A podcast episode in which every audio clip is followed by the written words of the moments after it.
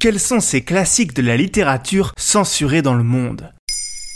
Merci d'avoir posé la question. La liberté d'expression est un droit fondamental inscrit dans la Déclaration universelle des droits de l'homme de 1948. Enfin, ça c'est sur le papier. Dans la réalité, de nombreuses œuvres sont régulièrement censurées dans le monde et parmi elles, des classiques de la littérature que vous avez peut-être dans votre bibliothèque. Pour quelles raisons Certains livres ont été censurés pour des raisons religieuses. C'est le cas des aventures de Sherlock Holmes d'Arthur Conan Doyle. Pour résoudre ces énigmes alambiquées, le fameux détective a régulièrement recours au spiritisme, ce qui n'est pas au goût des autorités de l'Union soviétique qui dénoncent une apologie de l'occultisme et interdisent le livre en 1929.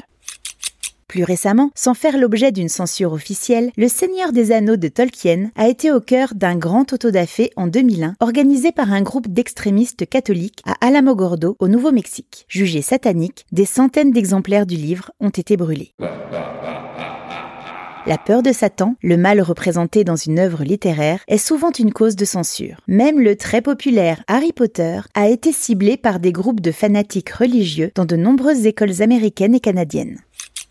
Malgré un succès international indéniable, les familles chrétiennes ont fait pression et ont réussi à faire retirer des classes et des bibliothèques la célèbre saga de J.K. Rowling. On ne vante pas impunément les mérites de la sorcellerie. Et quels sont les livres qui ont choqué les valeurs morales? Pour des raisons culturelles, on peut citer Alice au pays des merveilles de Lewis Carroll, qui a été censuré en Chine en 1931. À l'époque, c'est un pays où il est indécent de faire parler des animaux comme des humains. Désolé, monsieur Lapin Blanc. Mais la cause de censure la plus courante est bien sûr celle liée à une sexualité trop présente. Là encore, on a beaucoup d'exemples. Condamné pour outrage à la morale publique, Les Fleurs du Mal de Baudelaire a d'abord été interdit en 1857, puis remis en circulation, amputé toutefois de six poèmes jusqu'en 1949.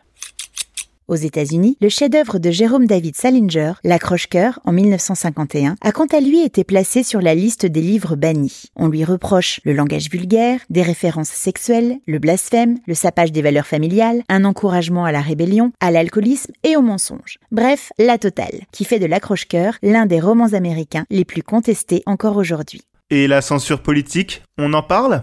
Certains régimes n'aiment effectivement pas qu'on les critique. L'Union soviétique a bloqué le 1984 de George Orwell en 1950. Staline n'appréciant pas la satire d'un État totalitaire. Il devient un best-seller en Russie après la chute du mur de Berlin. Les États-Unis ont également décidé d'interdire Robin des Bois d'Alexandre Dumas en 1953. En plein macartisme, un bandit qui vole les riches pour redistribuer aux pauvres, c'est mal vu.